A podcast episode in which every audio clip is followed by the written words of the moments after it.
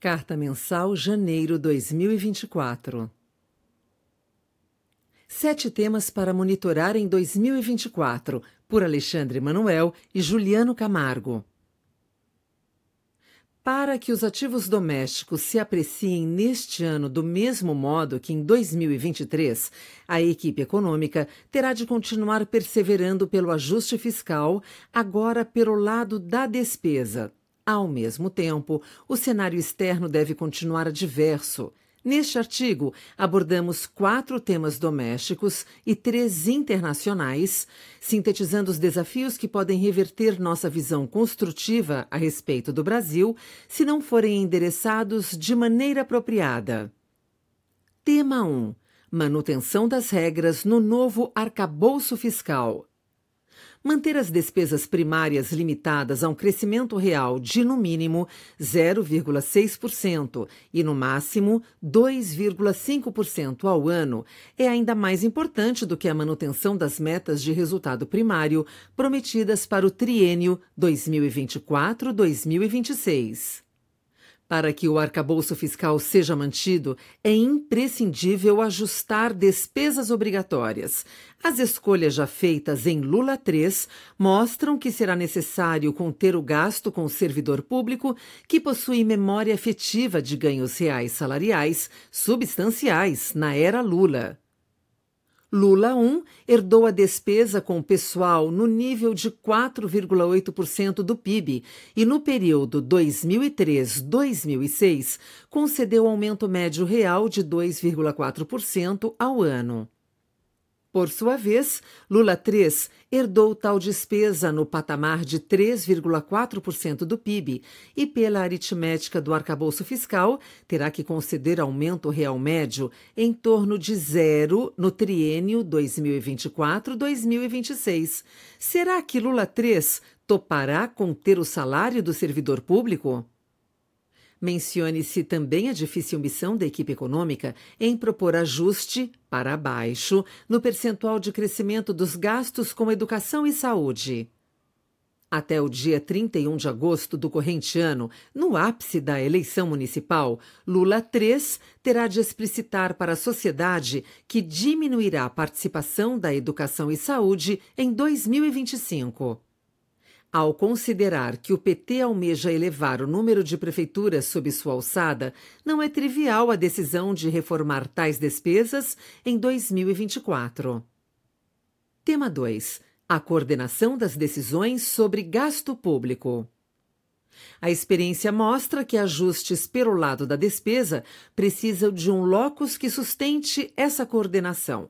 No fim de 2023, houve notícias indicando suntuosa descoordenação na decisão sobre execução de gasto público no Lula 3, com órgãos que têm de ser ouvidos sobre qualquer política pública, Secretaria de Orçamento Federal e Secretaria do Tesouro Nacional, sendo ignorados durante a decisão sobre a implantação do abono de permanência no ensino médio. Se esses indícios de descoordenação continuarem, será difícil acreditar na manutenção do arcabouço fiscal. Tema 3. O Congresso irá frear as políticas parafiscais?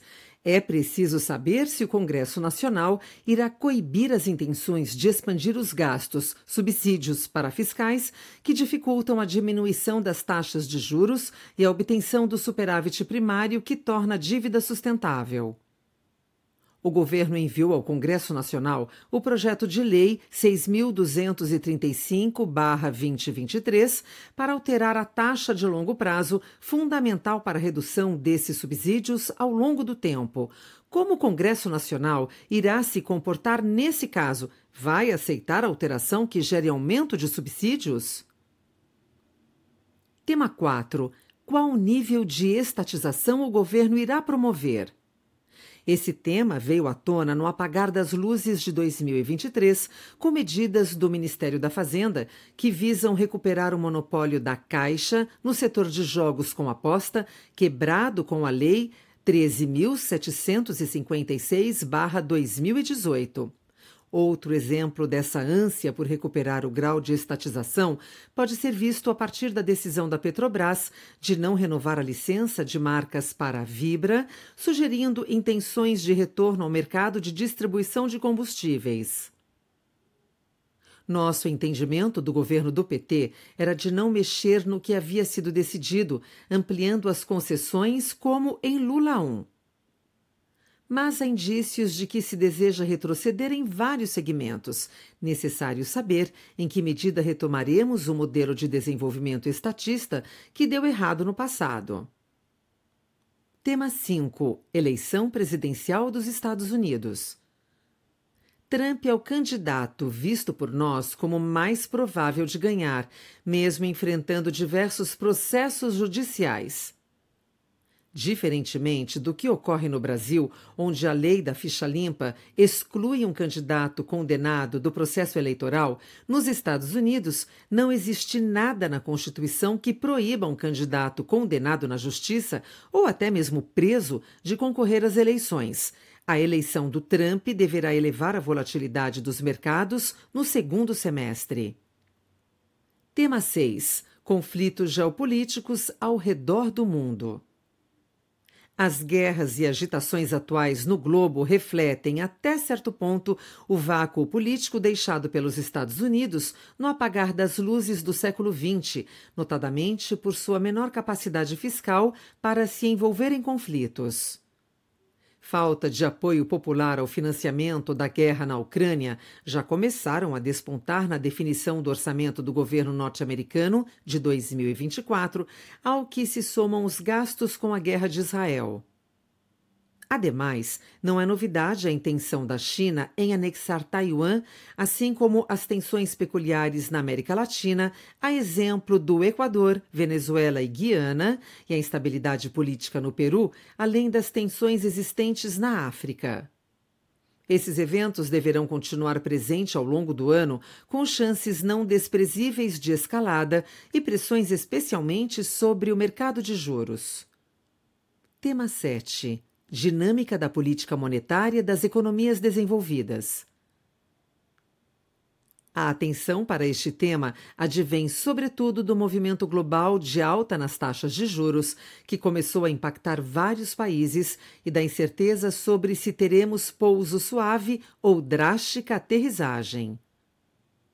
O mercado precifica afrouxamento monetário internacional neste primeiro semestre. Se este não ocorrer ou demorar para iniciar, gerará maior dificuldade para a continuação do afrouxamento monetário atualmente promovido pelo Banco Central do Brasil.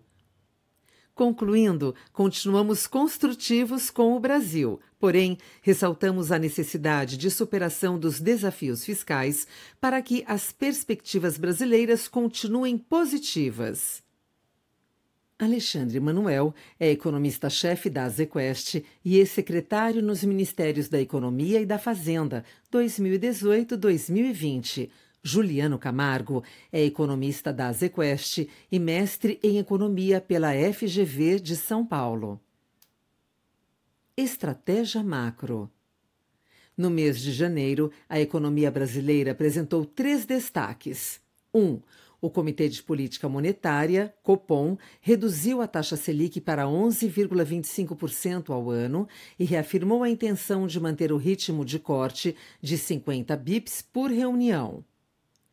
2. O índice de preços ao consumidor amplo, IPCA 15, de janeiro, apresentou surpresa baixista, registrando crescimento de 0,31% contra a expectativa de 0,47% no consenso de mercado e de 0,42% na nossa projeção. Desse modo, gerando uma série de revisões nas projeções do mercado para o ano de 2024, inclusive a nossa, de 3,9% para 3,7%. 3. Os indicadores de atividade seguem resilientes. A taxa de desemprego encerrou 2023 em 7,4%, muito abaixo das expectativas do início do ano passado. A produção industrial encerrou o ano em alta, de 0,2%, destacando-se especialmente no mês de dezembro, 1,1% mês a mês, um sinal positivo para 2024. A balança comercial até a quarta semana de janeiro acumula saldo de 6,4 bilhões de dólares, significativamente superior aos 2,3 bilhões de dólares registrados em janeiro de 2023. O cenário internacional foi marcado por surpresas altistas nos dados de atividade da economia norte-americana, finalizando a última semana com a reunião do Fed. Na ocasião, foi sinalizada baixa probabilidade de iniciar o ciclo de afrouxamento monetário em março, contrariando expectativas de mercado. Em contrapartida, indicadores mais fracos de atividade na Europa e na China levaram a uma abordagem mais dovish, próximo ao início do ciclo de corte de juros por parte do Banco Central Europeu e de um governo chinês mais propenso a estimular a economia. No entanto, o ceticismo do mercado em relação à efetividade das medidas propostas por Pequim resultou na continuidade de baixa em ativos financeiros chineses, commodities e ativos sensíveis ao país asiático de forma geral, como a Bolsa Brasileira. No mês, os fundos multimercado apresentaram ganhos pequenos nas estratégias de bolsa e juros offshore e perdas nas demais estratégias. Nos books de bolsa e juros internacionais, os fundos se beneficiaram de posições compradas em bolsa americana e, em termos de juros internacionais, em posições aplicadas nas treasuries de vencimentos de 2 e 5 anos e tomadas na treasury de vencimento em 10 anos. O book de moedas, representando o mercado de câmbio, apresentou desempenho negativo devido ao movimento de fortalecimento do dólar global, enquanto havíamos posições construtivas em relação ao real e, em menor grau, uma cesta de moedas diversas. Essa performance foi contrabalanceada com uma posição de hedge short euro, ou seja, uma posição apostando contra a valorização do euro frente ao dólar. A estratégia de juros locais foi detratora de resultado no mês devido às posições aplicadas na curva pré-fixada e em NTNBs de longo prazo, dado que ambas apresentaram abertura ao longo do mês de janeiro. O book de bolsa local foi o destaque negativo, com posições compradas em IBOV e Small 11. Por fim, o book de commodities apresentou resultado neutro no mês. O Azequest Multi encerrou o mês de janeiro com 0,26%, o Azequest Multimax com resultado de menos 0,35% e o fundo Azequest Multi PWR, versão arrojada da estratégia macro, encerrou o mês com menos 0,93% e com retorno acumulado em 12 meses de 14,94%, 116% do CDI. Estratégia de renda variável. Em janeiro, as principais bolsas americanas registraram alta, repetindo a tendência dos meses anteriores. O S&P 500 apresentou alta de 1,59% no mês. Novos dados econômicos continuam mostrando a robustez do mercado de trabalho americano, mais uma vez, o Fed manteve a taxa básica americana inalterada. No entanto, diferentemente de sinalizações anteriores, o Banco Central americano indicou que o início de corte de juros em março é pouco provável no momento e as reduções devem acontecer em reuniões posteriores. Ainda no mercado americano, o índice de ações de tecnologia Nasdaq subiu 1,02%, enquanto Dow Jones registrou uma alta de 1,22%. A bolsa chinesa operou em queda novamente, caindo 6,40% em dezembro. Após uma sequência de altas expressivas, o preço do minério de ferro sofreu uma forte correção no mês de janeiro, caindo 5,28%, abaixo de 130 dólares por tonelada. A Bolsa Brasileira registrou forte queda em janeiro, com o Ibovespa recuando 4,79%. Discussões relacionadas à meta fiscal voltaram a preocupar os investidores. O governo anunciou uma nova política industrial que pode pressionar a meta de déficit zero em 2024.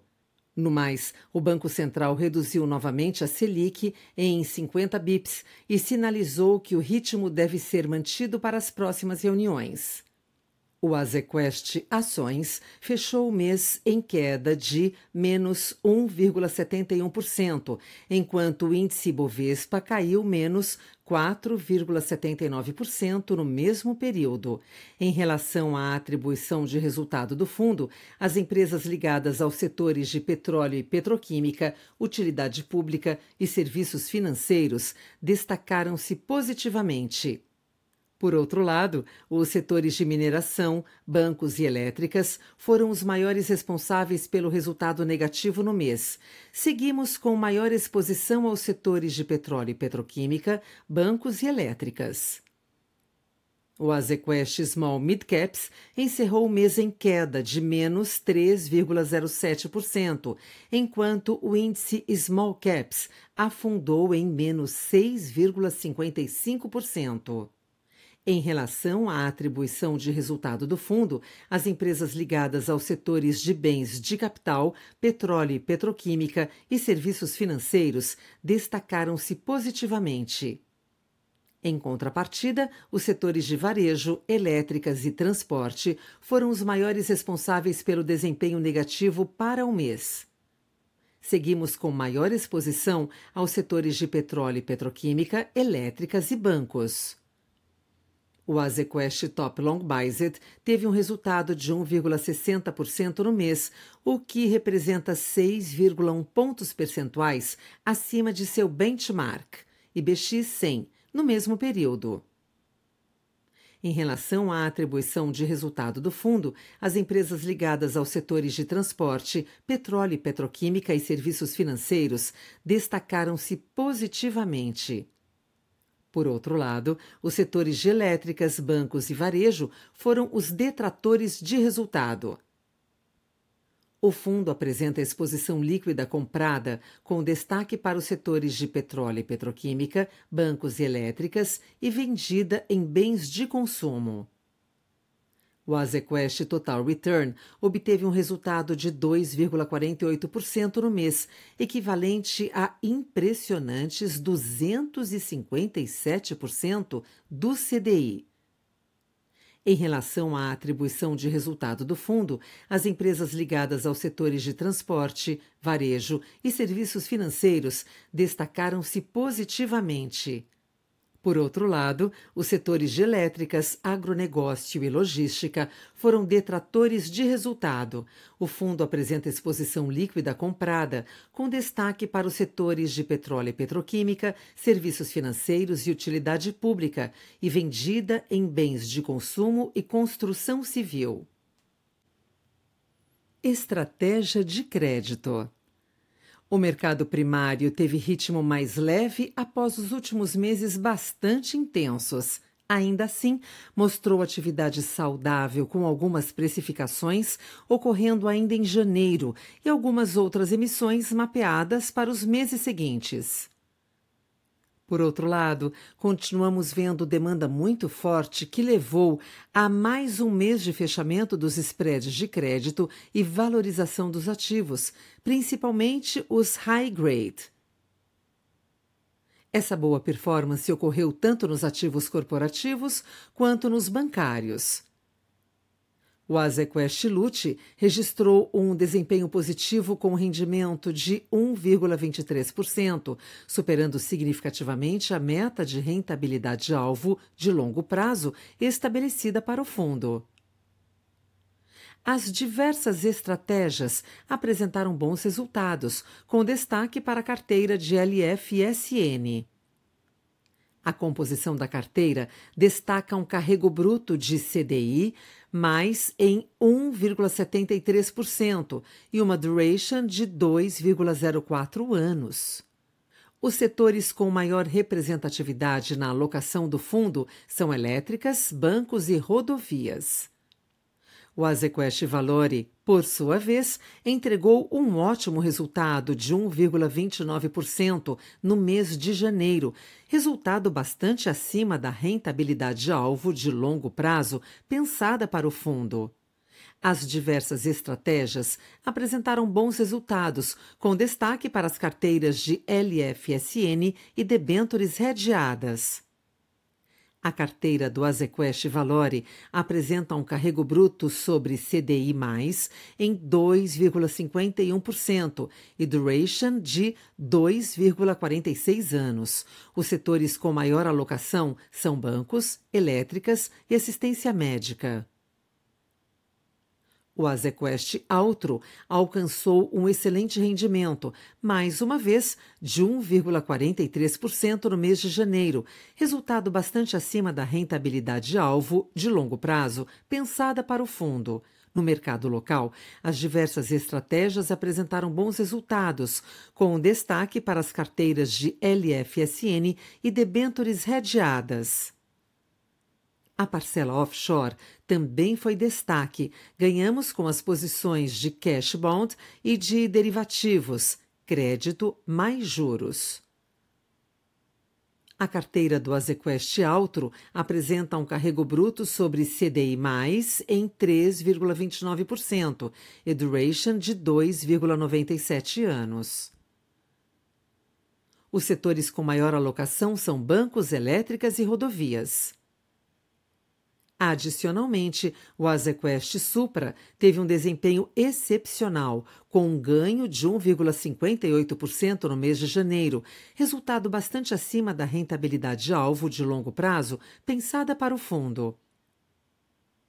A parcela offshore foi o grande destaque no mês. Ganhamos com as posições de cash bond e de derivativos, crédito mais juros. No mercado local, as diversas estratégias apresentaram bons resultados, com destaque para a carteira de debêntures redeadas. Atualmente, a carteira do fundo apresenta um carrego bruto sobre CDI mais em 4,11% e duration de 3,72 anos. Os setores com maior alocação são bancos, assistência médica e saneamento.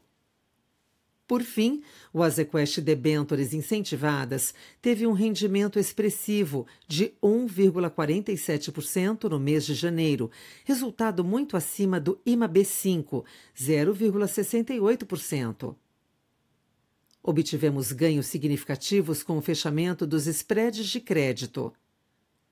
A carteira do fundo apresenta um carrego bruto sobre IPCA+, em 7,66% e duration de 4,49 anos.